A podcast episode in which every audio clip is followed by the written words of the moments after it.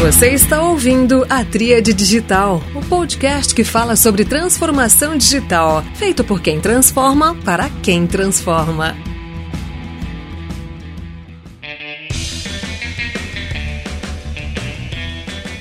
Olá pessoal, este é mais um episódio da Tríade Digital, o podcast feito por quem transforma para quem transforma.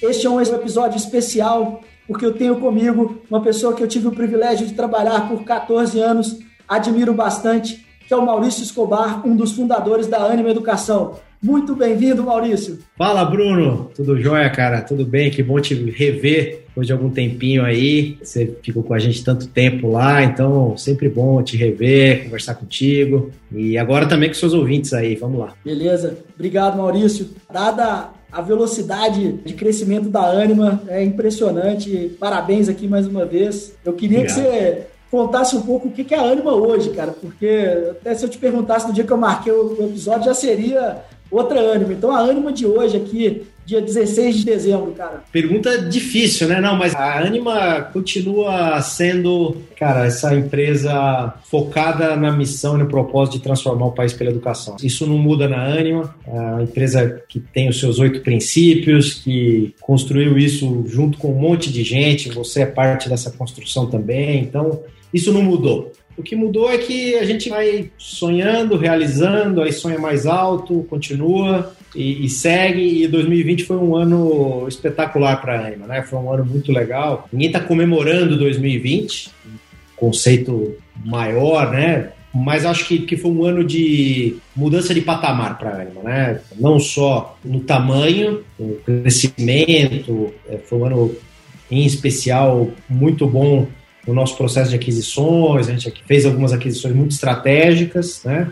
É, incluindo o negócio mais recente com a Laureate, que ainda está sujeito aí às, às devidas aprovações no CAD. Mas foi um ano muito bom também para as nossas operações. Né? Foi bom para pôr à prova o nosso modelo híbrido, foi bom para testar muitas das coisas que a gente tem feito de jornada do estudante, melhorias vindas da transformação digital, que eu sei que é um tema relevante aqui, que você ajudou a construir os primeiros passos dessa jornada há alguns anos. Esse é um ano de materialização muito de coisas que a gente vem construindo. É um ano muito especial também para uma parte do crescimento que a gente contratou anos atrás e que está amadurecendo. Então, é um ano muito especial para todo mundo na Anima. Um ano que a gente fez dois follow-ons, então foi a mercado também para captar mais capital para crescer. Foi um ano, cara, um ano especial em muitos, muitos sentidos, cara. Hoje a Anima é, pré-Laureate já estava em oito estados do Brasil, já tinham 150 mil alunos. Caso de aprovação, a gente acredita nisso, ela mudará de patamar, vai, vai passar de 400 mil alunos. Então, mas na essência continua a mesma, a mesma empresa que quer ajudar o Brasil, que quer gerar impacto, que quer construir junto com as pessoas, né? Então a gente acho que o único partnership mundial de educação, se pudessem dizer. Então, então acho que isso, isso na essência a gente continua os mesmos empreendedores de sempre, né? Uma visão de querer fazer mais, de querer crescer, de querer construir e gerar impacto.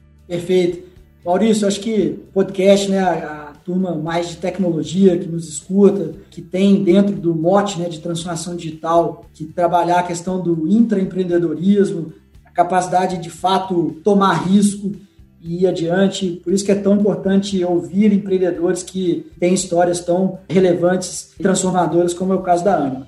E aí, cara, como você mencionou, a Anima está incrível, guiada pelo propósito, crescendo consistentemente. Mas essa história teve um começo lá atrás, cara, que eu queria explorar um pouco agora, porque acho que isso ajuda a reforçar em cada um de nós aqui que está ouvindo. E eu me inspiro por vezes nas superações que eu vi, as lideranças da Anima, e você é uma das lideranças a superar, né? Então eu falei assim, cara, como é que essas coisas começam? Como é que esses caras constroem essas coisas tão incríveis? E aí eu queria que você resgatasse lá de como é que essa história começou, cara. Então, se você pudesse contar, porque aí, aí tangibiliza. A galera fala assim, é possível fazer um negócio desse. Obviamente que não é uma corrida de 100 metros, muito pelo contrário, é um projeto de vida, né? Mas eu queria que você contasse como é que foi esse início. Quantas horas nós temos de podcast aí, Bruno? Cara, todas as horas do mundo. É brincadeira. A história da Anima começa antes da Anima, obviamente, né? Não sei se você sabe, mas a gente tem uma particularidade aqui de ter no grupo de, de acionistas originais, gente que é sócia nossa e gente que começou o negócio. Nós temos seis pessoas que foram da mesma sala da faculdade. Então eu costumo dizer que a Anima nasceu dentro da faculdade, né? pelo networking que a gente construía ali, pelas amizades que a gente fez ali, pelo fato de se conhecer muito bem. O tempo foi passando, cada um seguiu os seus rumos profissionais, mas se mantinha em contato, se mantinha próximo, entendendo o que, que cada um estava fazendo, até que chegou a oportunidade de se juntar. Né? Na época, início dos anos 2000, e era o, era o começo, né? Era, era aquele primeiro boom da internet no Brasil. E ali teve um motivo para a gente se unir, né? Olha, vamos empreender na era da internet. Esse era o mote, era, foi um primeiro momento de, de, um empreendedorismo muito pulsante aqui no país e um, modelo bem diferente do que a gente tinha aqui na comunidade empresarial, muita startup acontecendo, muito site sendo lançado, era um pouco por onde começou, mas essa bolha teve um fim ali, né, setembro, outubro de 2000, mas nós passamos um ano depois tentando arrumar o que sequer tinha sido construído quase, né? E a gente aprendeu a não só a tentar construir, mas consertar depois de destruído. Né? E isso nos levou a lidar com turnarounds, com, com reestruturações muito complexas que a gente tinha que fazer muito rápido. Essa, essa é a competência que eu acho que, a, que a essa era aí, o início dos anos 2000, 2001, é um pouco da, do legado que isso nos deixou, né? Deixou a competência de construir negócios muito rápidos e transformar negócios muito rapidamente. E aí, passado um tempo, a gente virou uma consultoria, começou a fazer esses tipos de consultoria de reestruturação de empresas um pouco mais intensamente, até começar a mirar um pouco oportunidades de, de setores e lugares que a gente queria, a gente queria voltar a empreender. A gente tinha empreendido no começo, passou a ser consultor, com algumas frustrações no meio do caminho, e a gente queria voltar a empreender, voltar a ter um negócio nosso em que a gente não só planejasse, mas executasse, construísse uma estrada longa de, um projeto de longo prazo mesmo. E aí o Daniel, que você conhece bem, que é hoje o nosso presidente do conselho lá, meu sócio desde sempre, tinha esse histórico na área de educação, a família dele, né? E a gente, a educação era um lugar que, que a gente sempre olhava. A gente já dava aula, de, de alguma forma dava aula lá em Sorocaba, já tinha feito mestrado, nós estávamos de alguma forma próximo do setor até que surgiu a oportunidade de comprar uma, uma faculdade em Belo Horizonte, a UNA, onde você começou a trabalhar também com a gente. A UNA é o embrião da história da Anima, que é uma história bem completa de empresa, assim, né? Com altos, baixos, todas as aventuras e desventuras de qualquer empreendedor, a fase inicial, a dificuldade, o crescimento rápido, a ideia de trazer parceiros financeiros estratégicos para o projeto, aquisições, crescimento orgânico, cara, tem um pouco de tudo na história aí, depois o IPO e tudo que vem depois. Isso é um pouco da história que começa num desejo empreendedor, um desejo de, cara, de construir um negócio junto. Essa é sempre a essência e você falou das pessoas de tecnologia que querem desenvolver isso, né? Assim, desenvolver essa capacidade de tomar decisões ousadas, de sair do lugar comum com as decisões, de tentar um caminho diferente. Eu acho que o empreendedorismo tem a ver com isso, né? Com você olhar e falar assim, cara, algo me diz que é por aí, vamos. Depois, se não der certo, a gente vai ter gente junto com a gente, a gente vai ter espaço para reconstruir a rota, mudar de direção e, e continuar. Então, é, a nossa história prova um pouco isso, né? A gente se juntou para fazer um negócio, no final acabou construindo outro completamente diferente, mas é o que faz a gente feliz, é a empresa que nós queremos que dure 300 anos aí pela frente, então acho que esse é o... Enfim, se, eu, se você quiser que eu conto mais detalhes, eu conto. Não, tá é, ótimo. Mas vou precisar é. de uns dias. É, perfeito, com certeza, cara. Olha, só para vocês terem uma ideia, eu fiquei 14 anos na Anima, vivi vários desses momentos assim emocionantes assim a cada momento, né? Cada... Você entrou lá como analista, né, Bruno? Analista de suporte. Analista de suporte. Exatamente, cara. Fiz minha carreira dentro de tecnologia, não sou bom vendedor nesse aspecto, né, cara? Vocês já até me pediram para explicar algumas vezes a minha carreira dentro da empresa. Eu falei, cara, comecei em tecnologia e terminei em tecnologia e sigo em tecnologia. Não, fez né? muita coisa. Como a sua história, a gente tem várias histórias legais na Anima nesse sentido, assim, de gente que ou começou com a gente ou construiu a carreira lá dentro. A gente tem um programa, enfim, você conhece bem, né? a gente tem um, um, programa de divisão de ações para todo mundo. Hoje tem quase 5 mil funcionários que são sócios da companhia também. E aí, em janeiro, a gente fez uma edição do programa Dádiva, né, que chama assim, essa distribuição de ações para funcionários. E aí as histórias são as mais deliciosas, cara. Histórias como essa sua aí, de crescimento não só rápido, mas de crescimento junto com a empresa. Quando você começou como analista lá, a gente era, cara, era, era todo mundo junto, não tinha um chefe, não tinha nem espaço para isso. Nós construímos o negócio junto. Né? Perfeito. Não, eu acho que esse ponto é super rico. Acho que todo mundo que tem a oportunidade de estar numa companhia que cresce que a, que a Anima cresceu nesse período e segue crescendo, né? Acho que tem um desenvolvimento muito especial ali, acaba né, forjado ali naquela cultura, forjado naquela forma de resolver problema. Naquele início, né, se lembra lá do início e sempre em momentos de dificuldade volta para aquela forma ali de resolver problema, porque ali está ali o, o segredo e obviamente vai incorporando novas competências ao longo do caminho. Você está ouvindo a Tríade Digital. Cara, então assim, queria avançar para um tema aqui, Maurício, que é agora mais ligado à tecnologia, né? Considerando que a Anima está cada vez mais tecnológica, educação, vai expandindo suas fronteiras, tem a parte dos produtores de conteúdo mais individuais, como eu, por exemplo, tem avanços para setores específicos de formação, como o caso da medicina, que é o setor onde eu estou também, né? Então, saúde educação um pouco se fundindo. Então, eu queria que você desse um pouco do panorama da tecnologia, educação, futuro da educação. Eu queria explorar um pouco esse ponto, porque eu acho que também é um terreno fértil de empreendedorismo, é um terreno fértil de entregas, de transformação digital efetiva, essa educação, cara. Então, eu queria aproveitar que você também é um além de empreendedor pela Anima, é um empreendedor em série, então também como que você está vendo esse momento? Legal. Acho que a primeira constatação, é legal entender isso, porque pelo menos é o processo que eu passei assim para acreditar nisso e, tentar de alguma forma influenciar para que isso aconteça, acho que a primeira constatação importante é você perceber, ter consciência de que você está num setor que vai mudar completamente. A palavra que usa é disrupção, eu não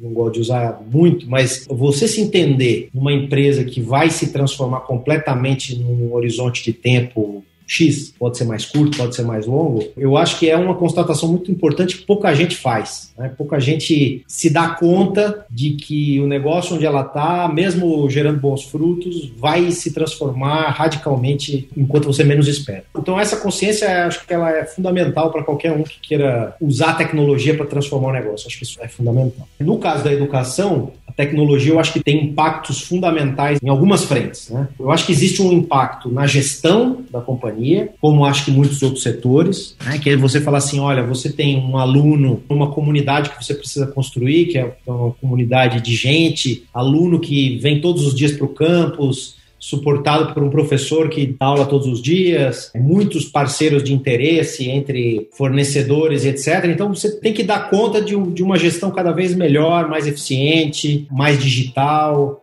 E nesse caso você concorre com, com as plataformas de experiência do usuário mais evoluídas possíveis. Tá? Então, por um lado, você tem que fazer com que um serviço de alta complexidade como é o da educação, que ele se equipare enquanto plataforma às coisas mais bem desenvolvidas. Isso envolve não só sistema e processo mais ágil e, e obviamente, uma estrutura organizacional, e aí estou rezando Pai Nosso para o Vigário, é isso? Você, você conhece muito mais disso do que eu, mas então tem um desafio gigante de transformar uma empresa, de mudar a cultura de uma empresa para aceitar a tecnologia e usá-la da, da melhor forma para transformar como a organização funciona. Do outro lado, a nossa atividade fim, que é a educação, também está em transformação completa. As, as escolas, como a gente estudou, como se concebeu lá atrás, elas não funcionam mais. Essa reinvenção afeta todos os papéis existentes em qualquer escola. Afeta o papel do professor, o papel do coordenador de um curso, o papel da sala de aula, é, dos campi, do ambiente online, da aula como ela é feita, o papel do aluno no processo. Tudo isso está mudando a partir do olhar do potencial que a tecnologia traz para o modelo. A tecnologia é capaz, né, a tecnologia, a produção de conhecimento em escala infinita, todos esses movimentos fazem com que aquele processo que era feito de uma forma, né, aqueles muitos alunos numa sala, a boa imagem é aquela que todo mundo conhece de uma sala de aula, muitas carteiras enfileiradas, um professor no púlpito na frente falando. Né? Então, isso já é um modelo muito anacrônico, porque nem todos os alunos aprendem na mesma velocidade, nem todos os professores falam da mesma forma e muito menos o conhecimento não é produzido mais assim, né? Não é mais distribuído a partir do professor, mas ele está aí distribuído em rede de uma forma totalmente caótica e, e exponencial. Por um lado, eu tenho uma empresa que precisa se reinventar, do outro lado, eu tenho uma atividade fim que já está no meio de um processo de mudança completo. Então, essa é a riqueza, esse é o jeito que você pode olhar o copo meio cheio, meio vazio e falar assim: caramba, você tem hoje quase 60 campi espalhados no Brasil, você tem uma comunidade de 140 mil alunos, uh, ah, 6 mil professores. Cara, isso é uma oportunidade ou isso é uma ameaça? No fim, aí é o que vem com a cultura, né? Como é que eu olho para isso e falo assim, cara, que baita oportunidade que eu tenho de fazer uma transformação cujo impacto, dando certo na frente, vai ser gigante. Não só pela beleza dos projetos que podem ser criados a partir dessa conjugação, mas por ver de fato essa transformação acontecendo. Seja em um projeto acadêmico mais ligado nas competências que o jovem de hoje quer, seja vendo um professor se reinventar e, e se transformar num muito melhor professor, muito mais importante para o processo, seja você ver uma empresa de 10 mil pessoas se transformando para tomar decisões ágeis, implantar projetos com eficiência, rapidez, enfim. Cara, é, é,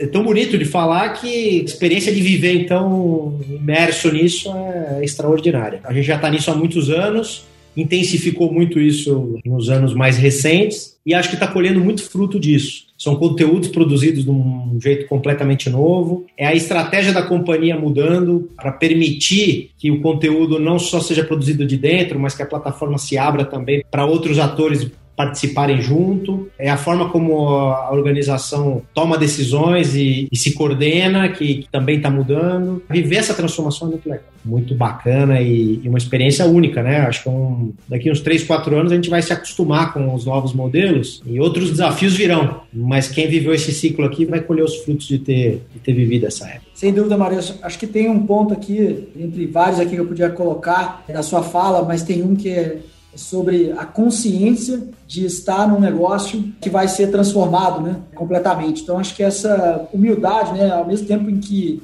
se tem tantos resultados positivos em série e ainda assim mantém essa consciência, essa lucidez de que o setor vai mudar, eu acho que talvez seja um dos elementos principais aí para fazer a empresa ter a flexibilidade, a agilidade organizacional necessárias para estar e seguir sendo protagonista nas, nos próximos ciclos que virão em educação. Eu fico pensando no desafio de formação de time, de busca de profissionais. Então, você citou competências. O que você mais valoriza, cara? Você, nas suas entrevistas, nas pessoas que você está hoje buscando para a companhia, quais são as competências que você mais é, recomendaria que profissionais, não apenas de tecnologia nesse caso, que buscassem, se aperfeiçoassem para que fossem capazes de encarar esse desafio tão pujante como é esse desafio em educação nesse momento?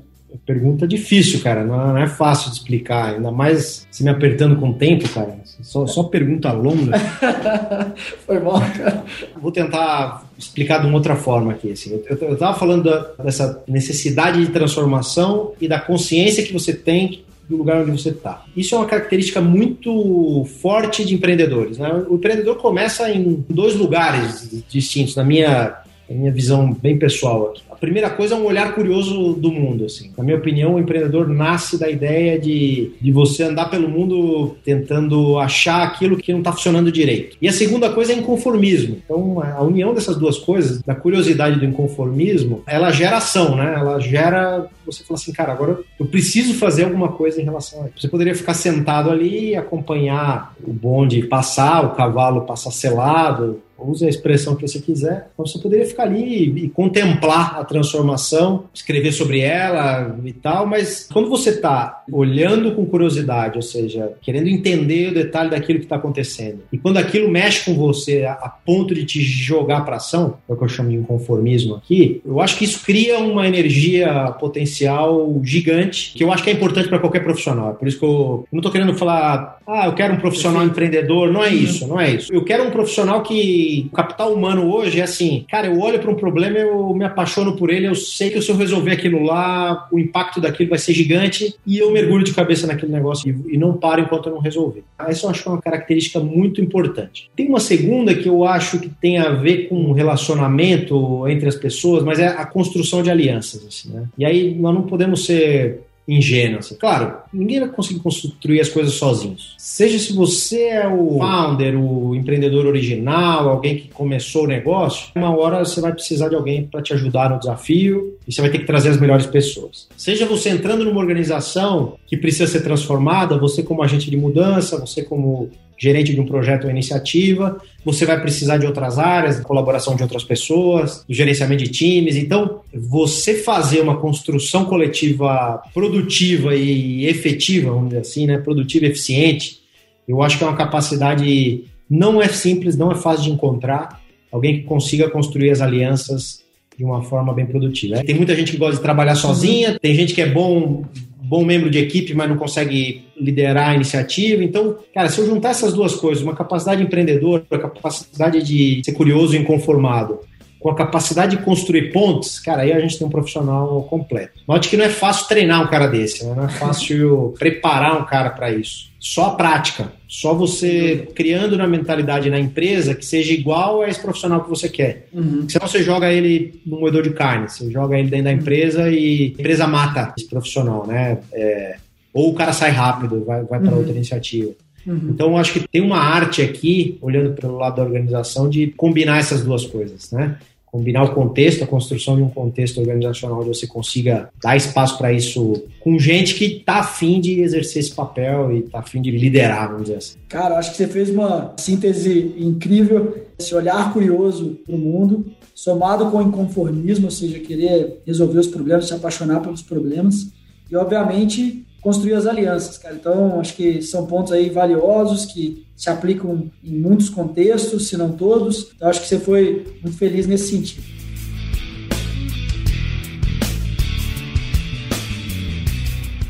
Eu queria te pedir, você, eu sei que você é um ávido consumidor de conteúdo, livro, podcast, várias mídias, eventos, cara, você está conectado com tudo pensando agora em como as pessoas seguem na jornada de conhecimento, sabendo de como a Anima está, de onde ela veio, tudo que ainda está por vir, essas competências aqui, ou seja, dá para fazer, se você seguir esse roteiro, se dedicar a vida para isso, cara, como é que o pessoal continua esse aprendizado? Se eu tiver que indicar um conteúdo, cara, que conteúdo que você dá aí como próximos passos aí para a turma seguir, cara? Cara, eu tô lendo coisas mais variadas, tô lendo coisas bem diferentes aí ultimamente. Deixa eu ver o que, que eu, vou, o que, que eu vou recomendar. Eu li o último livro do Reed Hastings, gostei muito. Era um negócio que eu já conhecia um pouco. A regra é não ter regras, acho que é legal de indicar para as pessoas que estão a fim de, de, empreender, de montar uma cultura organizacional legal, de se preocupar com isso quando estão tocando seus negócios. Eu sou um cara dos clássicos, né, Bruno? Assim,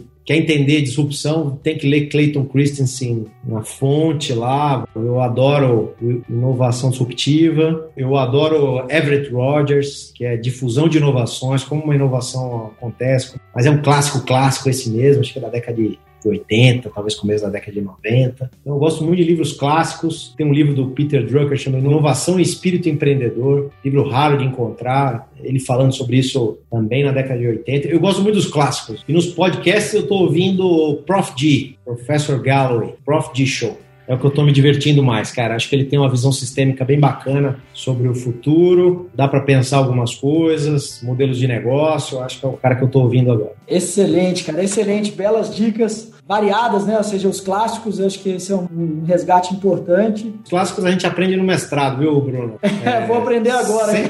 Toda a bibliografia é útil para você pegar a referência do cara. Aí você vai voltando no tempo, em algum lugar você acha uma obra clássica, cara. Eu, eu recentemente participei de um evento aqui falando sobre Tom Peters e, a, e o conceito da excelência. Pô, tive que reler o livro, né, cara? Em busca da excelência ele escreveu em 82, In Search of Excellence. Aqui no Brasil acho que teve um nome um pouco diferente. 1982.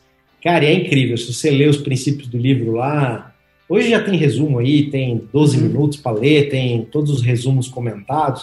Tá? Uhum. Não precisa ler o livro inteiro, não, até vai ser difícil de achar. Mas se você vê o que, que o cara está falando que é excelência, aí então eu gosto muito dos clássicos, cara. eu gosto de voltar lá e, e, achar o cara que deu a faísca original. Isso é, é mal de acadêmico, Bruno. De cara do, que fez mestrado, que está no ramo da, da, academia, cara. Isso é, Mas eu acho muito legal, acho muito legal, porque para chegar no clássico você precisa correr um bocado de hoje voltando para trás, assim. Então, eu acho muito, muito bacana.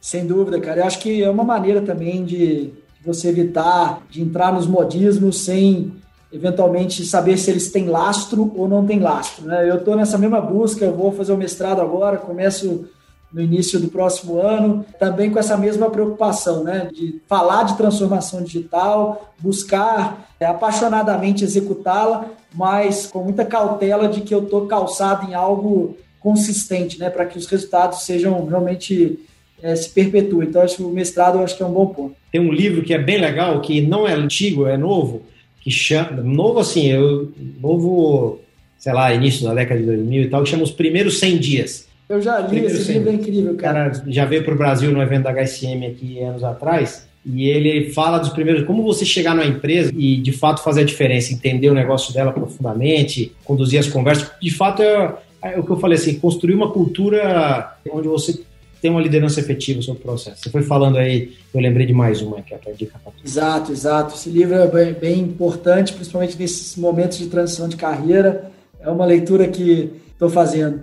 Bom, cara, é, queria agradecer pela sua participação, cara. Não quero tomar seu tempo aqui além do combinado. E, bicho, é, muito obrigado. Sempre bom estar perto de você. Sou seu colega lá na Quintessa. Você inspira a turma por lá, me Verdade, sou, sou, grato por estar nesse ecossistema também pela Quintessa. Conta comigo que você precisa. Temos que ajudar, cara, temos que ajudar. É. Eu, já, eu já não estou mais no dia a dia executivo da Anima, né? Estou lá no conselho e uma das minhas ideias aqui é ajudar empreendedor, cara. Poder ajudar com a minha experiência, contribuir um pouco com esses 20 anos aí de. Agora em setembro eu fiz 20 anos que eu, que eu saí do, do banco que eu trabalhava para empreender e, putz, tô, tô, com essa missão aí de, de ajudar outros empreendedores. Então, muito legal aí que você está fazendo os conteúdos para essa galera que está querendo transformar. Então, muito bacana. Segundo, que você está lá ajudando a gente lá na Quintessa, acelerando empreendedores que vão gerar impacto social. Obrigado por dedicar parte do seu tempo para isso também, cara. Que isso, a Quintessa é perfeita, cara. Você toca em saúde e educação, né? Não tem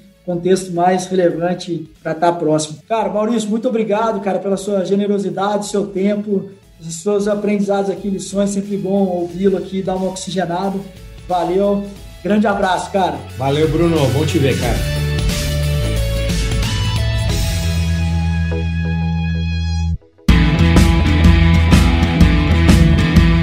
Você ouviu a Tríade Digital. Transformação digital para quem transforma.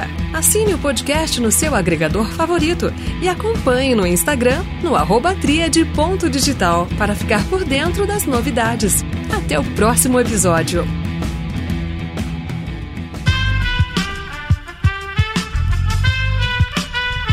Esse podcast foi editado por Aerolitos Edição Inteligente.